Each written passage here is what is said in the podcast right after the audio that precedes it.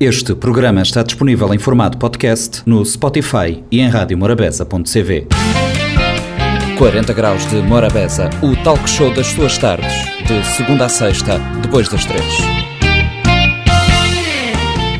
Sejam todos bem-vindos a mais uma edição do Compacto do nosso 40 Graus de Morabeza. O Compacto desta semana traz conversas interessantes. Falamos na segunda-feira com um psicólogo que eh, nos explica eh, os meandros da VBG. Na terça-feira foi dia de termos a ARM e a Antena, Agência Reguladora Multissetorial da Economia, e eh, falamos sobre a regulação de eh, espaço e espectro aqui eh, no 40 Graus de Morabeza. Na quarta foi a vez de termos o IDJ em Antena e, e eh, falamos também eh, de temas ligados ao desporto e ao associativismo juvenil. Na quinta-feira foi dia de termos no 40 Graus a Câmara de Comércio e o Norte Empresarial. Já sabe, são uh, motivos interessantes para ficarem connosco neste compacto que vai ao ar a partir de agora. Bom dia, boa semana. Hoje, no programa 40 Graus de Morabeza, conversamos com o psicólogo Bruno Oliveira Delgado, responsável pelo gabinete de VBG, Violência Baseada no Gênero, do ICIEG, na Ilha de São Vicente.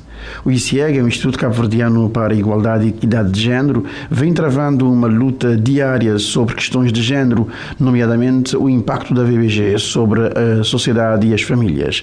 Antes de mais nada, boa tarde para hum, podermos entender melhor que objetivos o ICIEG tem traçado para o combate à VBG em Cabo Verde? Boa tarde, agradeço o convite, programa 40 Graus, Morabeza. Uh, para começar, eu queria só dizer, uh, retificar algo, que eu sou coordenador e psicólogo do Centro de Apoio às Vítimas de Violência Baseada no Gênero, então é o CAF, e falar no ICIEG. O CAF é um departamento do ICIEG em articulação com a, a Câmara Municipal, os municípios, é, foi estipulado na lei do VBG que deveria existir CAF em todos os municípios.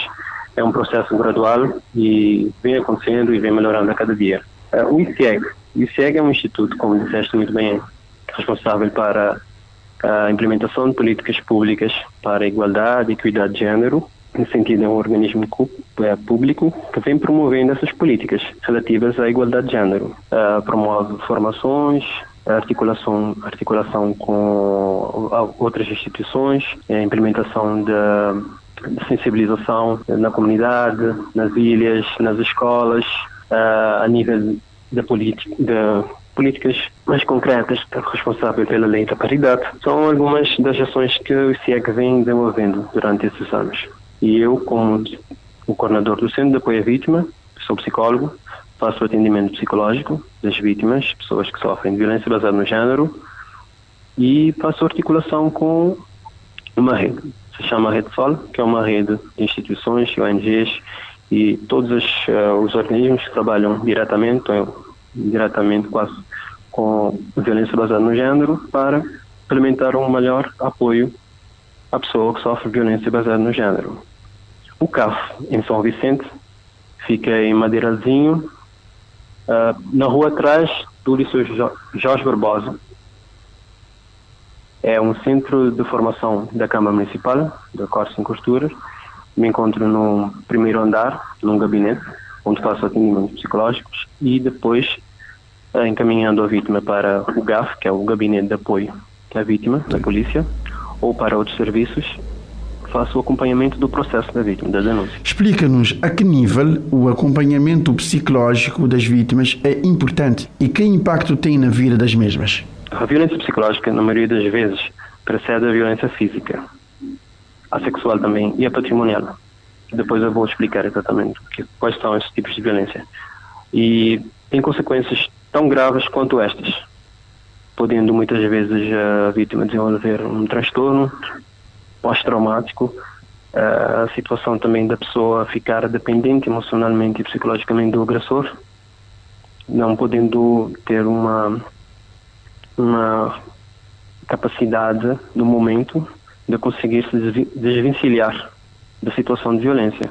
Então, um lugar onde a pessoa encontra informação, sensibilidade e apoio técnico para conseguir lidar e reconhecer a sua história e conseguir sair da situação de violência é extremamente importante, é essencial. Bruno, na verdade, quem pode dirigir-se ao gabinete do ICIEG? Todos podem dirigir, inclusive para ter acesso a informações, a materiais que são feitas nas campanhas.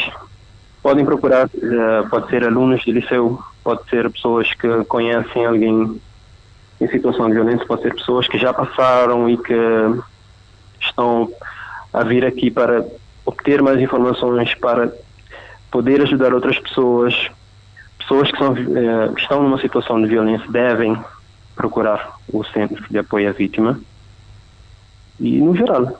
E pessoas também que, por exemplo, instituições que precisam de, de uma articulação para formações em matéria de género, todo esse tipo de acesso é importante. E o, e o Centro de Apoio à Vítima serve para isso, para ajudar na implementação dessas políticas de igualdade e equidade de género, São Vicente. Como identificar uma situação de violência? Bom, primeiro vamos desmistificar a VBG.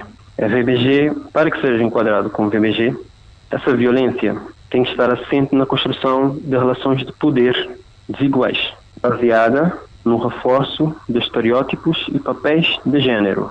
Para e nesse processo de violência, para simplificar, tem estudos que demonstram que a mulher o homem também, quando estão na situação e, e especificamente acontece no âmbito doméstico, na relação familiar, forma-se um ciclo em que existem três fases.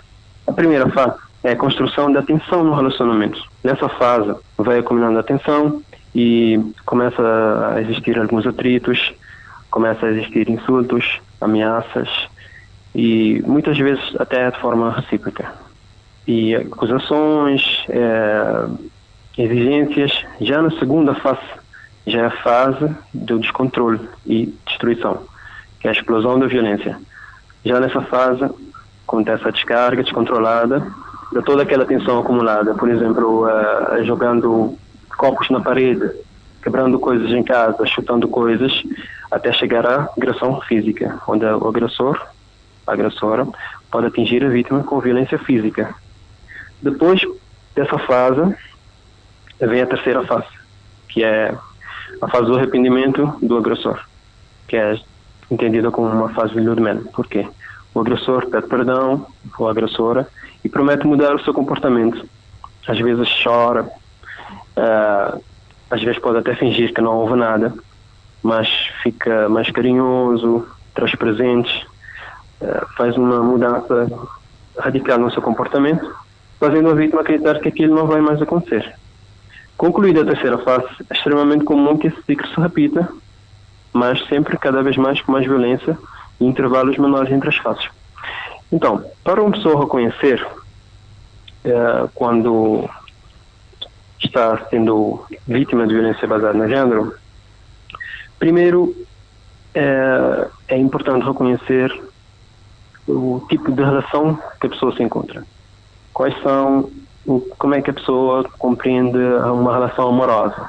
Porque na relação amorosa deve existir o respeito e a liberdade da outra pessoa.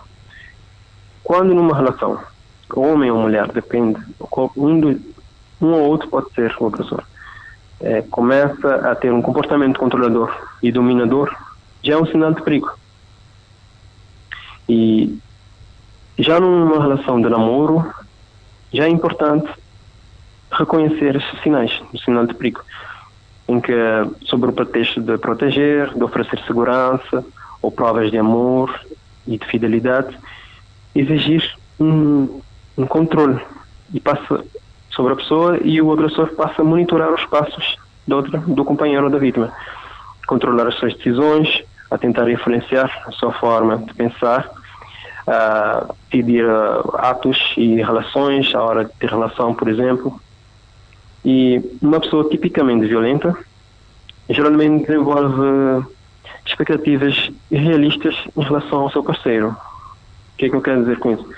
É, uma pessoa violenta espera que outra pessoa preencha todas as suas necessidades. Não está necessariamente a ver a outra pessoa como ela é. Ela está a querer colocar a pessoa segundo a sua imagem como a pessoa deveria ser. Então, com a visão que ela tem de uma mulher deveria ser, ou com a visão que tem que uma, um homem deve ser. Nesse sentido, normalmente uma pessoa violenta critica muito outra pessoa e acusa amigos de, influenci de influenciar ou familiares, afastando as outras pessoas, procurando impedir de eh, variadas formas que ela, que a própria pessoa que esteja sendo vítima seja ela mesma, que circule livremente, que pense por si mesma, às vezes que trabalhe ou que estude.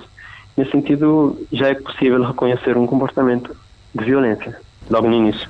Em situações de risco acompanhadas pelo ICIEG, que apoios a vítima poderá encontrar, além do apoio psicológico? Isso é muito importante o que acabaste de falar, porque lembro na nossa sociedade, e não só, né? Uh, existe sempre uma tendência a julgar a vítima. Por que, que a pessoa não sai dessa relação? Por que, que a pessoa não continua com o agressor? E às vezes é preciso ter uma certa uma dose de discernimento para tentar compreender a situação da, da pessoa que tem situação de violência baseada no género. E é preciso também perceber que sem segurança e sem o apoio necessário é muito difícil escapar da violência de alguém que está tão próximo. Não é como sofrer uma violência por uma pessoa na rua ou um assaltante. É uma pessoa que desenvolve, uh, a pessoa desenvolve um, um afeto, então existe um, uma confusão mental entre ver a pessoa como um agressor ou foi só um capítulo que aconteceu. Na prática, como se dá a relação da parceria entre o ICIEG e a Polícia Nacional? Vai atender a vítima quando a vítima chega diretamente uh, deste livre espontâneo, espontâneo contato. Vou atender a vítima, vou encaminhar a vítima para o serviço da polícia, gabinete de atendimento, para prestar a denúncia. De lá, a denúncia sai para o tribunal e eu acompanho o processo no tribunal para ver onde é que o processo está, o que é que está a acontecer com, com o processo. A vítima precisa de assistência, quais os tipos de assistência. Ela precisa, ela, ela precisa sair da casa. Existe a casa de abrigo ou a casa de passagem, quando ela está, por exemplo, em viagem, para que possa ter uma segurança e articula com a Câmara Municipal, com o espaço de casa de abrigo, com o IFP, por exemplo, se a pessoa precisa de formação na área profissional, uh, a Vertfam, uh, a Morabi, as questões sociais, uh, o MCV, são, às vezes, precisa ir no hospital para fazer um, um, um exame e constar as agressões físicas que vão servir na denúncia, então encaminho para o hospital. Existem várias instituições que trabalham em conjunto para que a vítima consiga ter um suporte e consiga passar das fases de forma a sentir uma força e esperança para resolver a sua situação, porque sozinha é muito complicado realmente a pessoa conseguir sair da situação de violência. Existe um conjunto específico de leis destinadas a estas questões de género. Pode nos explicar um pouco mais sobre isso? Como devem ser consultadas uh, pelos interessados? Olha, em março de 2011 entrou em vigor a lei uh, especial que estabelece as medidas destinadas à prevenção e à recriminação do crime de violência baseada no género. E dois anos depois constou-se que era não era suficiente a criação da lei, então houve a regulamentação da lei. Já agora, nesse momento, uh, algumas algumas questões da lei especial, algumas alguns artigos, algumas passagens vem, foram revogadas e a lei passou a constar-se no Código Penal. Então houve algumas alterações, mas a maioria uh, dos pressupostos continuam uh, operacionais. Quem e eu acho que é importante quando a pessoa precisa saber, precisa conhecer sobre as leis, tem essa, essa curiosidade, deve dirigir ao Centro de Apoio à Vítima ao caso, onde eh, tem um material e possa oferecer à pessoa, de forma gratuita, para que conheça todos os, todos os artigos que salvaguardam a segurança da vítima de violência baseada no género. Então fica um convite para as pessoas dirigirem-se ao Centro de Apoio à Vítima, uma conversa aberta, e podemos debruçar sobre as questões da lei. Onde posso encontrar o ICIEG? Falo das ilhas disponíveis, contactos e programas digitais. É possível. entrar em contato com a página do ICEC no Facebook. Uh, é possível entrar em contato com a página dos Centros de Apoio à Vítima também no Facebook. Pessoa pode enviar uma mensagem e marcar um horário com o técnico ou psicólogo. Existem casos em, na maioria das, das ilhas e o ICIEG, como sabemos, a sede do ICIEG fica na, na praia e nos outros, nas outras ilhas existem os centros de apoio à vítima, que é quem articula justamente com a ICIEG essas políticas. No final desta conversa, o microfone é teu para eh, deixares uma mensagem às vítimas de VBG que ainda não saíram da situação de risco.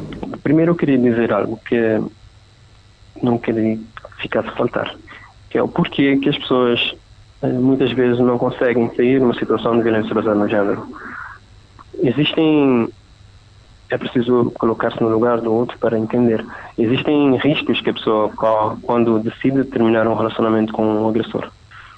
É, a violência e as ameaças contra a vida da pessoa que está sendo vítima se tornam mais intensas no período de separação. Por quê? Porque o agressor percebe, começa a perceber que perdeu ou está a perder o controle sobre a outra pessoa e nesse sentido de reforçar esse controle, esse poder, uh, tenta muitas vezes até de forma muito mais agressiva.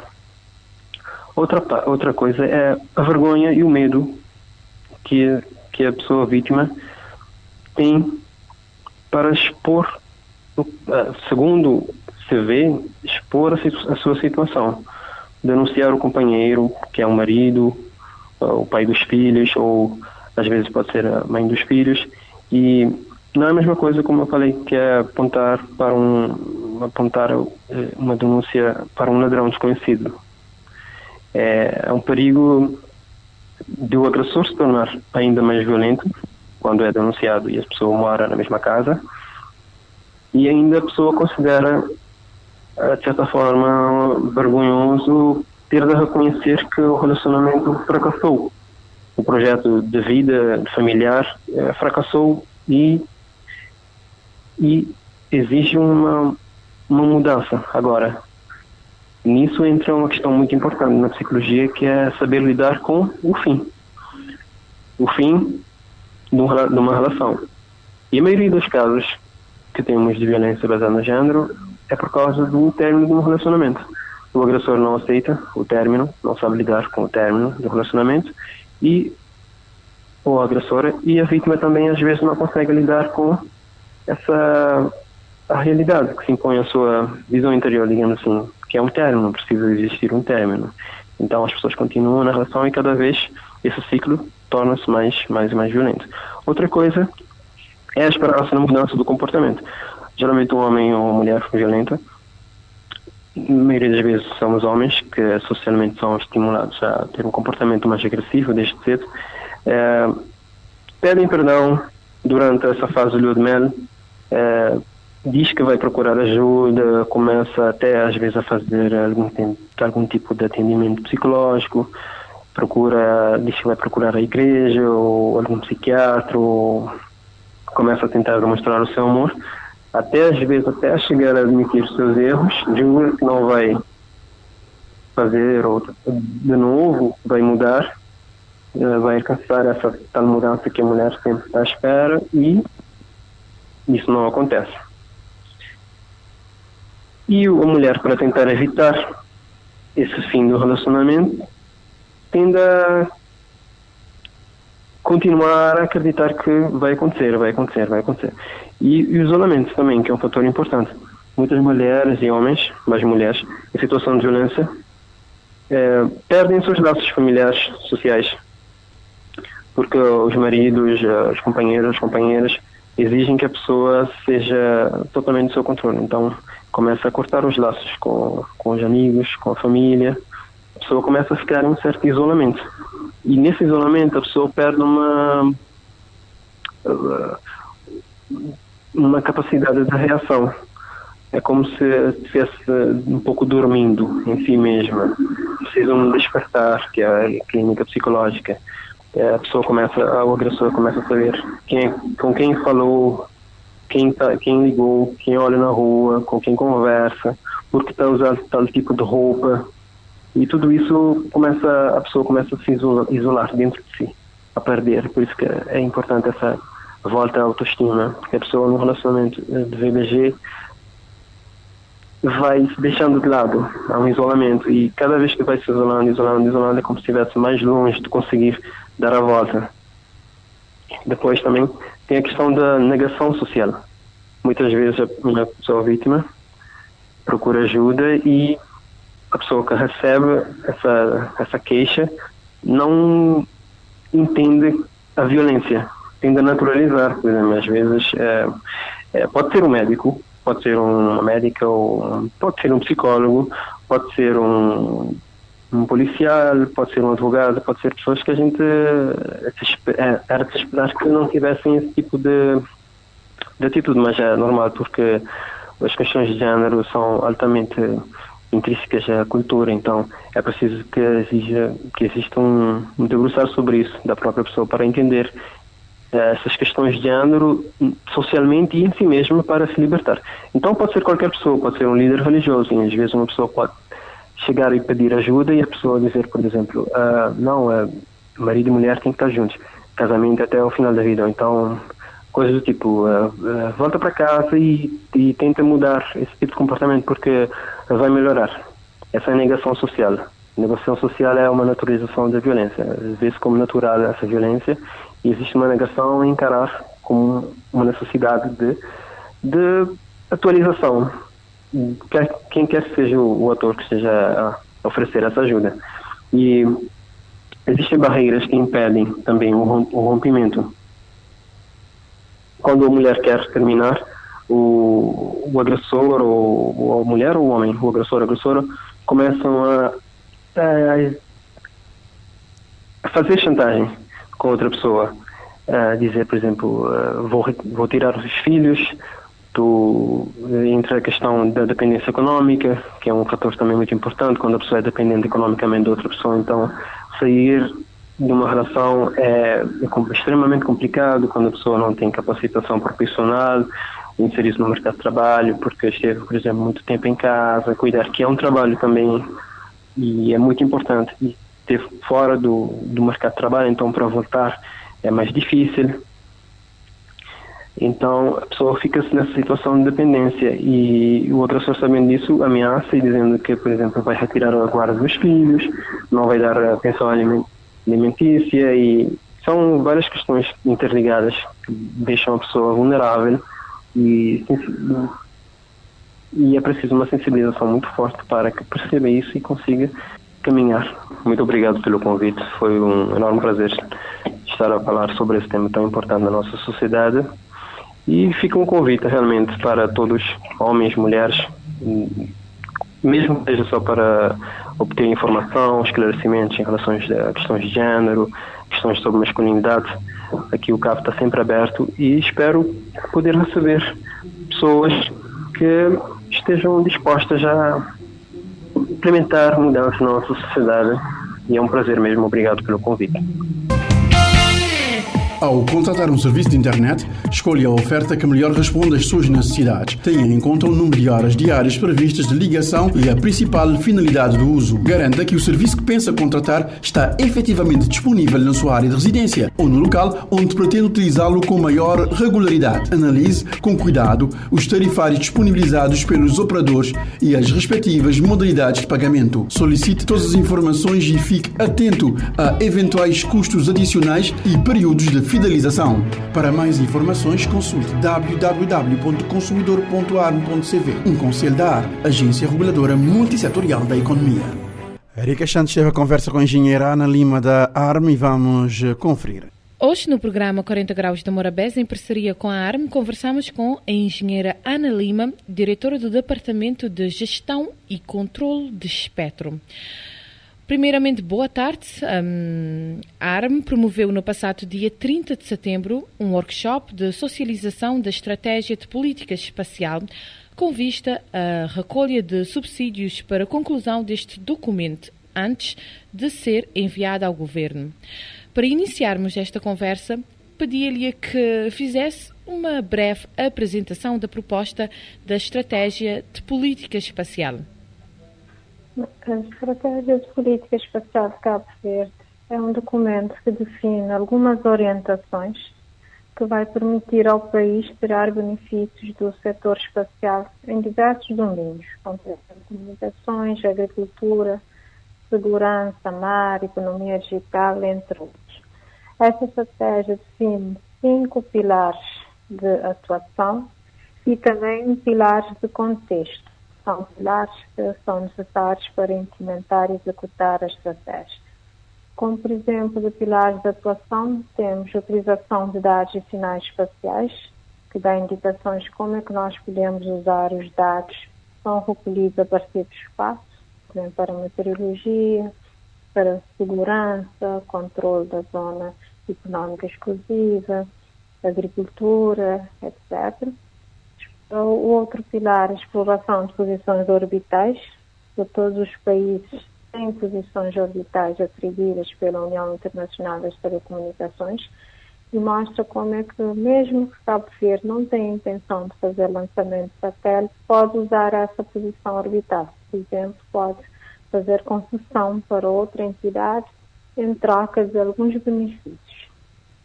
Uh, tem também outros pilares, como desenvolvimento setor privado, capacitação, presença internacional, em termos de pilares contexto, tem infraestruturas espaciais, que mostra como é que o país pode atrair recursos, materiais técnicos e infraestruturas adequadas para este setor. Fala da questão da legislação, porque é preciso também uh, atualizar algumas legislação para atrair investimento neste setor.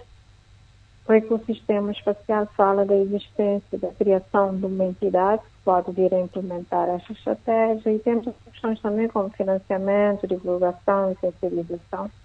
Cada um desses pilares define alguns programas e dentro de cada programa nós vamos encontrar quais são as ações e os resultados esperados para cada um.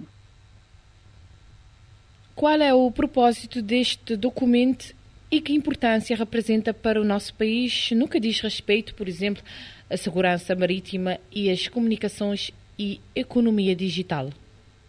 o objetivo é dotar o país de uma estratégia política espacial que permite fiscalização da zona económica exclusiva, que permita o desenvolvimento e utilização das tecnologias espaciais em benefício para a sociedade cabo-verdiana em geral, contribuir para a melhoria da qualidade de vida, geração de riqueza, ofertas de emprego.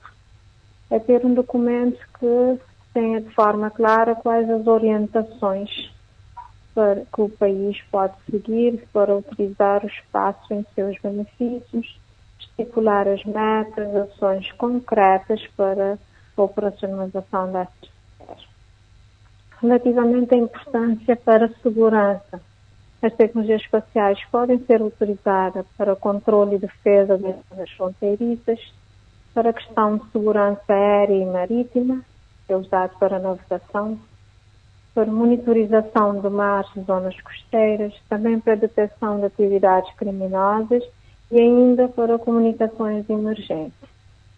A nível de comunicações e economia digital, essas tecnologias podem trazer benefícios, por exemplo, para a integração de áreas isoladas por meio de comunicação via satélite, zonas que não têm comunicação terrestre, e também para a massificação de tecnologias de informação, para fazer expandir a internet de banda larga também.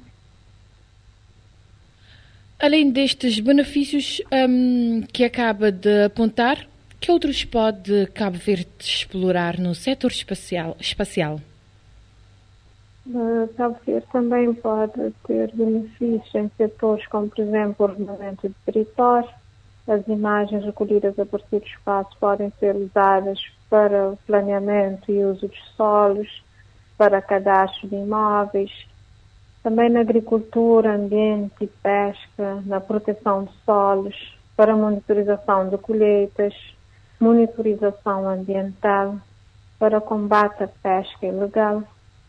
Pode ser usada também na meteorologia, para previsão do tempo e do clima, e também nos setores da educação para capacitação, investigação e ensino. Quais foram os grandes contribuintes que a ARM recebeu durante o workshop de socialização das estratégias de política espacial? Na verdade, o workshop serviu como via para a apresentação da estratégia aos players, também para a prestação de alguns esclarecimentos. Recebemos alguns comentários durante o workshop, contudo, continuamos ainda abertos à recepção de mais contributos que podem ser enviados pela plataforma digitais que a ARM tem disponível. Quando é que a ARM pensa concluir este processo? Uh, provavelmente num período máximo de um mês, a ARM já terá a estratégia concluída e pronta para ser submetida ao Governo para aprovação. Que balanço faz desse workshop de socialização de estratégia nacional de política espacial? Eu penso que foi positivo, pois foi possível dar a conhecer a estratégia de diversas instituições e entidades cabo-verdianas que ainda não tinham conhecimento da realização dessa estratégia. Ainda também foi possível mostrar os benefícios que o setor espacial pode trazer para os seus setores em particular e também para o país em geral. Para concluir esta conversa, pedia-lhe que comentasse os seguintes dados apresentados por si durante o workshop. Segundo a estatística, a estatística, uma empresa alemã especializada em dados de mercado e consumidores, o volume de negócio no mercado espacial passou de 216 mil milhões de dólares em 2009 para cerca de 446 mil milhões em 2020. Realmente, o volume de negócios da economia espacial tem vindo a aumentar de ano para ano mesmo em 2020, que foi um ano marcado pela pandemia que afetou negativamente vários setores, foi um ano positivo para a economia espacial. Isto porque cada vez há um número cada vez maior de países que têm apostado neste setor, têm gerado diversos produtos, serviços e empregos. Particularmente em 2020, as tecnologias espaciais foram utilizadas para contornar os constrangimentos causados pela pandemia. Em alguns países houve grande aumento do tráfego de redes, aqui em Cabo Verde também, e para alguns países decidiram adotar fazer comunicação via satélite como alternativa às redes terrestres e passaram a prestar diversos serviços de internet para as zonas rurais, as zonas remotas, e fazer-se chegar serviços como a telescola, a telemedicina e vários outros serviços à população, tudo através da comunicação via satélite. Obrigada, Ana Lima, pela sua participação aqui no nosso 40 Graus de Morabeza.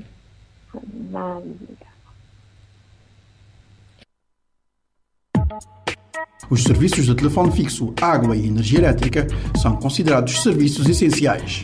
Sem eles, a qualidade de vida das pessoas fica severamente diminuída. Os prestadores de serviço estão obrigados a faturar o cliente com regularidade e periodicidade mensal. O utente tem direito a fatura mensal com valores devidamente especificados. O fornecimento de serviço não pode ser interrompido sem pré-aviso mínimo de 15 dias, salvo em casos de força maior. Para mais informações, consulte www.consumidor.arm.cv. Um conselho da ARM, Agência Reguladora Multissetorial da Economia. Hoje, no 40 Graus de Morabeza, em parceria com IDJ, iremos falar com Ivanilda Reis, administradora para Juventude do IDJ, sobre pacote formativo em educação financeira e elaboração de gestão de projeto. Durante os meses de julho, agosto e setembro, o Instituto do Desporto e da Juventude, em parceria com o Escritório Conjunto do PNUD, Unicef e UNFPA, realizou cinco ações de capacitação em educação financeira e elaboração de gestão de projeto, com jovens, líderes associativos e agentes associado, associados de todas as regiões do país. Pergunto-lhe qual foi o objetivo deste pacote formativo. Bem, antes de mais, eh, muito obrigada por uh, nos receberem mais uma vez aqui no 40 Graus. Uh, o Instituto do Desporto e da Juventude, com os seus parceiros, né, o Escritório Conjunto do PNUD, o NFPA e o Unicef, uh, nós tínhamos feito em 2019 um estudo uh, da situação, para analisarmos a situação das associações e dos grupos juvenis a nível nacional. Deste estudo surgiu, seguiu um conjunto de recomendações que falava da situação das associações, mas um conjunto de recomendações também que das associações sobre o seu estado não é? de sustentabilidade, o seu estado de organização e as suas necessidades. E uma das necessidades apontadas no estudo recai sobre a questão do empoderamento dos associados. E uh, neste âmbito, em 2020, ainda no período de pandemia e de confinamento, nós realizamos uh, duas sessões de capacitação em liderança para os líderes associativos e uma segunda fase seria uh, na elaboração e gestão de projetos e educação financeira. Portanto, isto tudo vem no âmbito do programa Youth Connect Cabo Verde, que tem um, também um dos objetivos o empoderamento das associações e das lideranças juvenis. Uh, quantos jovens foram beneficiados com esta ação de capacitação? Uh, foram 150 jovens divididos nas, pelas uh, regiões que nós realizamos as, as ações de capacitação.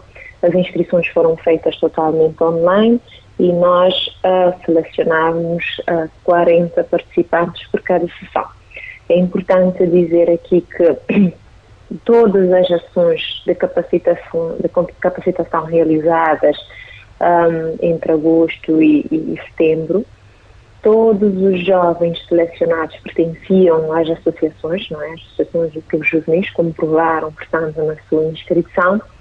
Uh, tentamos uh, um, primar pela questão do género, a paridade e também uh, tentamos ter representantes de, de, das várias associações, tendo por princípio que os jovens que participassem nessas duas ações depois teriam a responsabilidade também de transmitir aos seus pares nas suas associações.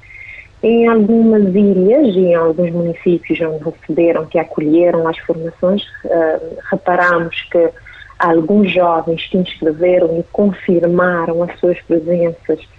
Entretanto, no decorrer da formação, depois não compareceram, e isto logisticamente nos trouxe alguns constrangimentos, uh, mas, uh, e, e, aproveito esta, esta oportunidade para já informar, se calhar, os nossos jovens que estão a ouvir, os membros das associações, uh, para quando se inscrevam nessas atividades e nessas oportunidades, façam, tenham atenção que realmente vão conseguir comparecer e caso não for possível, por motivos, que transmitam isto à organização atempadamente para que possamos dar a vaga a outras pessoas, não é? Porque como é um processo de seleção, um processo às vezes há mais inscritos do que as vagas, uh, quando confirmados há toda uma logística e depois da última da hora já não dá para uh, recolhermos ou acolhermos mais, mais jovens. Uh, então é preciso nós também termos esta atenção.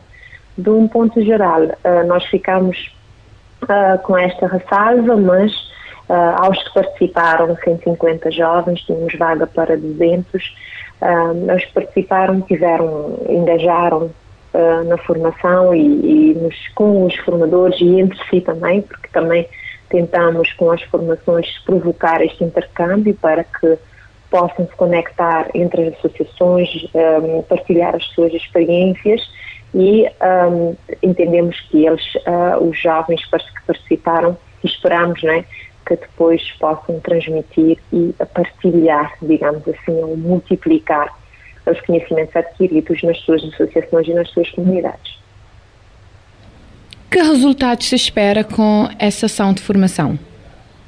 Bom, uh, projetos uh, cada vez mais elaborados, não é? E, e com, tecnicamente, com as informações que possam também uh, a nível do IDJ e dos seus parceiros, que possam chegar projetos das associações e dos grupos juvenis um, de forma, um, tecnicamente falando, esclarecidos e, e, e, com os objetivos bem claros, não é?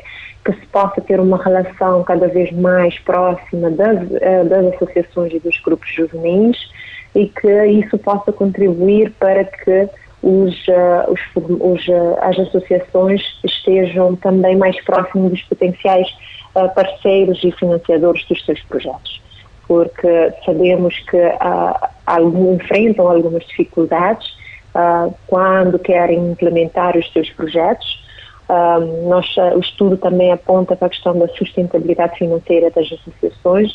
Esperemos que com as. Um, com, com a formação e a educação financeira também tenham mais capacidade técnica para gerir os seus recursos a nível pessoal, porque também fala muito, a formação tocou muito esta parte da organização financeira pessoal, mas também das associações uh, que dirigem. Portanto, o, resultado é, é mais uh, esperado neste, neste contexto, nesta formação específica que as, as associações um, eh, estejam mais organizadas e que submetam os projetos cada vez mais bem elaborados e que essa, esse conhecimento técnico sirva para que possam implementar cada vez mais projetos e que tenham os seus resultados positivos nas suas comunidades e nas suas associações. Obrigada, Ivanilda Reis, pela sua participação aqui no nosso 40 Graus de Morabeza.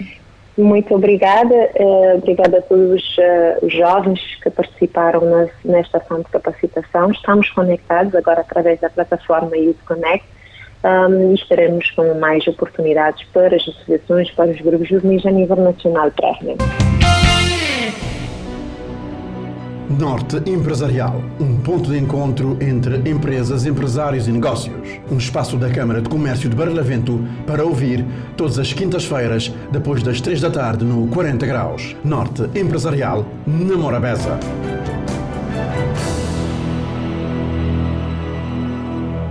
Hoje, no Norte Empresarial, conversamos com o presidente da Câmara de Comércio, Jorge Maurício, sobre a importância e o recurso às PPPs, parcerias públicas privadas em Cabo Verde. A montagem e negociação das parcerias é um fenómeno complexo que exige astúcia, negociação e, por vezes, muita perícia na sua gestão. Os fundamentos da utilização deste instrumento de gestão macroeconómica aplicam-se em Cabo Verde, a semelhança da que acontece em outras latitudes. Reforçado pelo contexto da crise, adivinha-se um, adivinha-se um crescente recurso a esse mecanismo como forma do poder público estar em melhores condições de projetar o desenvolvimento sustentável. Primeiramente, boa tarde. Um, Pergunto-lhe, uh, na verdade, o que são essas parcerias públicas-privadas? Eh, muito, muito boa tarde. Uh, bom, na verdade, as parcerias público-privadas são comumente conhecidas pelas PPPs, uh, não é mais do que uma, um, contrato. Portanto, não é um, mais do que um contrato entre duas partes. Neste caso, uma parte pública a administração pública, o Estado, e, e, uma entidade privada. Portanto, por isso é que é uma parceria pública ou privada.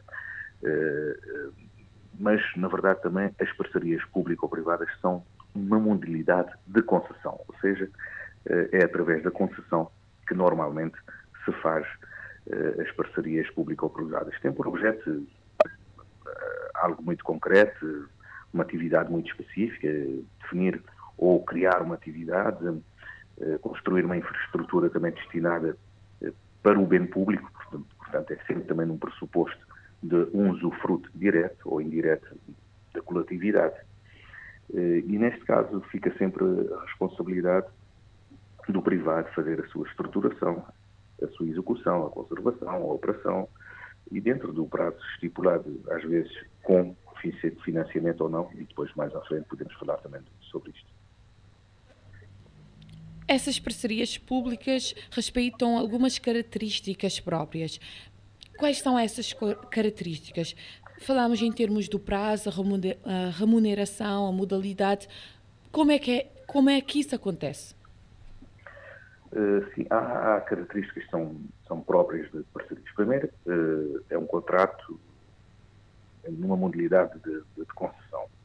Depois é importante que haja sempre uma parte pública e uma parte privada. Isto também é importante. E depois, normalmente, é caracterizado por prazos longos, normalmente 20, 30, 50 anos. Por exemplo, o, Estado de Cabo Verde prevê um, limite máximo até 50 anos. Uh, e depois também tem a parte da remuneração, que é o preço pago pela contrapartida do serviço prestado. Ou seja, há, estes são, estas são as características típicas de, de uma parceria pública ou privada. Pergunto-lhe eh, como um, as parcerias público-privadas se comportam em relação às concessões e às privatizações? Sim, é uma, é uma boa questão, é uma boa questão porque muitas, pronto, não vamos aqui também entrar numa abordagem muito jurídica, porque é muito complexa, mas numa abordagem mais conceptual e tentar dar uma, uma ideia concreta de cada uma das, de, de, das, das, questões que, foi, que me foi colocada e os conceitos. As privatizações. As privatizações normalmente ocorrem através de um concurso público e o que gera uh, um vencedor uh, e que vai, através de um serviço ou de um produto, uh, trabalhar e ser pago pelos consumidores. Portanto, normalmente nas privatizações fazem a transferência de um ativo, de um património, da parte pública para a parte privada. Portanto, é algo definitivo. As concessões são, são totalmente pagas pelos utilizadores dos serviços e tem, e tem outro, outro conceito. Uh, as concessões, portanto, é, um, é, um, é contrato e aí o, o, o, o privado vai, em nome do público, prestar um serviço que normalmente é um serviço público, mas em moldes de, de, de privado. As PPPs podem ser pagas inteiramente pelo Estado ou, ou, não, e uh, uh, as PPPs, portanto, é um, é um modelo, é um modelo, e é feita através de uma modalidade de uma concessão. Portanto, uh, aqui o que nós temos de diferenciar entre uma parceria público-privada e uma concessão é que uma PPP é o modelo, é o conceito, e a concessão é a modalidade que se usa para fazer para se fazer a parceria pública ou privada. Em que circunstâncias poderá haver um contrato PPP? Eh, depende, hoje é, é, é, muito utilizado, mas é sempre uma alternativa de financiamento. O Estado, às vezes, também hum, tende alguma dificuldade em se financiar, nomeadamente grandes projetos, projetos de grande envergadura, com portos, aeroportos, estradas, hospitais, energia eh, e outros, eh, o Estado acaba por arranjar também meios alternativos de financiamento. E isto acontece quando se procura um parceiro privado para fazer então eh, bons ou construir bons projetos para em moldes públicos serem financiados e ser depois gerido e explorado eh, pelo privado. Eh, ou seja, se, se, o Estado em determinado momento não tem capacidade para se, para se endividar e se, por exemplo, o, o, seu, o seu limite de, de, de déficit público é muito elevado, normalmente encontra-se sempre estas alternativas e uma, uma aproximação aos privados para, em conjunto, definirem bem tipos de projetos que trazem benefícios também para o desenvolvimento económico, projetos que são de cariz e serviço público e que depois são feitos e explorados pelo, pelos privados. Que vantagens e desvantagens um, essas parcerias público-privadas podem apresentar? Uh, sim, há sempre uh, como em tudo, há vantagens e, e há desvantagens. Comecemos pela, pelas, pelas, vantagens. Uh, normalmente há melhor incentivo para, para realizar as atividades, a melhoria da qualidade do serviço, uh, a geração de receitas adicionais que, por exemplo, um, um, privado consegue fazer e um público com, menos, com, com, com, mais dificuldade reforço da gestão pública e profissionalização da gestão de, dos serviços, gerar mais investimentos e empregos, eh, portanto, incentiva a fiscalização e a própria transparência de processos. Eh, mas uh, importante, importante aqui é melhor, para, para se perceber bem, há quatro, quatro elementos que são importantes. Portanto, melhor alocação de risco, portanto, o risco é mais é, é partilhado e é mais calculado. A redução de custos na, no, no, ciclo de vida do projeto, portanto, torna-se muito mais curto o ciclo de vida de um projeto e aí eh, ser mais rápida a execução. Portanto, quando se faz eh, esse tipo de parceria sem as obrigações de contratação pública, torna tudo mais rápido e acelera, de facto, a disponibilização da infraestrutura. Uma PP permite ao setor público eh, transpor as despesas de capital inicial num fluxo contínuo de pagamentos do serviço ao longo do contrato. Isto permite que os projetos possam avançar mesmo quando a disponibilidade do capital público seja restringida, ou seja, quer através da despesa pública anual ou metas dos ciclos orçamentados. Isto pode dificultar e a entrada do capital privado fazer acelerar eh, e disponibilizar a infraestrutura, no caso, ou um serviço, eh, também se for, eh, se for o caso. Para, com todas estas informações já cá disponibilizadas, uh, pergunto, na prática, como funcionam um, as, as, PPP?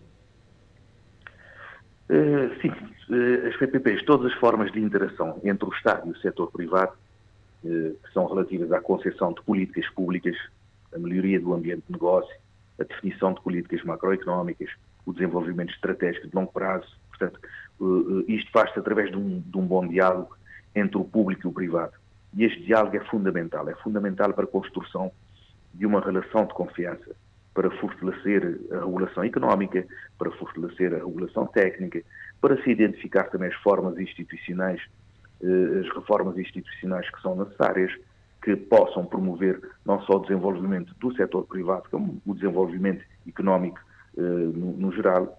Portanto, trata-se de acordos entre partes uh, que exigem elementos chaves a considerar. Neste caso, devemos sempre falar em três partes no funcionamento das PPPs. É importante para, para percebermos. Há sempre um contrato, há sempre um concedente e há sempre um concessionário. Portanto, estes três elementos são importantes para fazerem funcionar bem uh, uh, uma parceria pública ou privada, através da gestão da concessão que é necessária, através do equilíbrio económico ou financeiro da concessão, através do cumprimento do serviço público que é exigido, portanto, através do acompanhamento da própria concessão, uh, isto tudo faz parte do funcionamento das parcerias público ou privadas. Uh, um Pode nos exemplificar algumas parcerias aqui em Cabo Verde? Olha, o país, eh, como Cabo Verde, eh, temos já um quadro de política e um manual de procedimentos para a implementação de parcerias público-privadas em Cabo Verde desde 2016. Portanto, eh, mas temos ainda um decreto-lei 63-2015, de 13 de novembro, também que faz, que define claramente eh, toda a gestão corrente dos programas eh, de PPPs.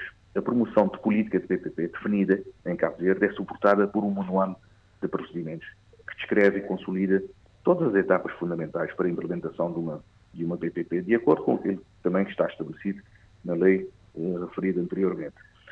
há vários tipos de contratos públicos que é possível aplicar em o regime de PPP. Portanto, vários. No, no, no caso de Cabo Verde, também temos, temos alguns, já temos alguns antigos, por exemplo, a concessão da exploração dos institutos públicos, empresas públicas, meios de, de produção e outros meios públicos, concessão de obras públicas. Esses são aqueles os aspectos onde podemos uh, trabalhar. A concessão de obras públicas ou de exploração de bens públicos, a subconcessão, a aquisição de serviços, uh, uh, os contratos públicos que venham a integrar o ordenamento jurídico que sejam compatíveis também com o regime das parcerias público-privadas. Portanto, ao proporcionar este quadro abrangente, eh, o, o, Estado de Cabo Verde também visa uniformizar a forma como as PPPs são implementadas. numa perspectiva de atrair o investimento privado, aumentar a produtividade e os, níveis de eficiência das empresas, reduzir o máximo possível eh, os níveis de risco eh, fiscal na prestação de serviços públicos, promoção de projetos e outras infra infraestruturas. Mas nós já temos, por exemplo, no setor eh, da água, em Porto Novo, no, no, no setor da energia, também através de na Boa Vista, nós já temos no setor do, dos transportes marítimos, eh, ou seja, já também temos alguns, alguns casos concretos em Cabo Verde desde 2008, portanto a começar em 2008 com a concessão da obra pública de Águas de Porto Novo. Depois, em 2010, com a Eletra e a Cabo Eólica. Depois, também em 2010, com a Eletra e as Águas e Energias da Boa Vista. Enfim, mas há outros, há outras áreas, outras, as áreas potenciais, como o transporte marítimo, passageiros e carga, uh, o, o, terminal de transshipment de contentores, por exemplo, na área portuária e todos os outros serviços portuários, os serviços aeroportuários, todo o setor de, das energias renováveis, o setor do turismo, da saúde, com hospitais, com clínicas, o setor dos transportes de uma forma geral, também da educação e na área agrícola. Portanto, uh, estes são também potenciais uh, aspectos ou áreas potenciais que se pode explorar em Cabo Verde, se pode fazer parcerias público-privadas, utilizar meios alternativos, de, outros meios alternativos de financiamento, também aliviar a pressão da dívida pública uh, e construir melhores alternativas de infraestruturas, de serviços, a bem de, do país, do crescimento e do, do, desenvolvimento económico. Para concluirmos um, esta conversa, uh, como é que a Câmara de Comércio pode estimular as parcerias uh, privado, sobretudo neste contexto da crise? Público-privado. A Câmara de Comércio de Barlavente está sempre também uh, bem posicionada e uh, a promover o diálogo. Portanto, o diálogo entre o, o setor público e o setor privado. O diálogo entre o público e o privado é fundamental para construir pontes. Pontes entre a parte pública, o interesse público, entre a parte privada e o interesse privado. Portanto, nós também temos esta função, temos esta missão, fazemos uh, sempre e de forma contínua a ligação com todos os associados eh, da, da, Câmara de Comércio e também todos os investidores externos que procuram Cabo Verde e que procuram parceiros de negócio em Cabo Verde. E com isto, nós fazemos a ponte com os poderes públicos, as autarquias locais e também o, o Governo Central, para, em conjunto, procurarmos as melhores eh, soluções. Portanto, esta é, faz parte também da nossa missão e a Câmara de Comércio tem sabido fazer uh, isto de forma muito, muito direta tem eh, meios próprios também e, e, capacidade técnica instalada para desenvolver projetos, conceber projetos e fazer eh, eh, as melhores ligações entre o público e o privado, principalmente, principalmente na construção de relações de confiança, relações de confiança que depois possam gerar melhores investimentos, melhores negócios eh, e eh, rendimentos para, para todos. Obrigada, Jorge Maurício, pela sua participação aqui no 40 Graus de Morabeza, no Norte Empresarial. Ok, obrigadinho, obrigadinho a nós, aos ouvintes também. Muito obrigado. Norte Empresarial, um ponto de encontro entre empresas, empresários e negócios. Um espaço da Câmara de Comércio de Barlavento para ouvir todas as quintas-feiras, depois das três da tarde, no 40 Graus. Norte Empresarial, na Morabeza.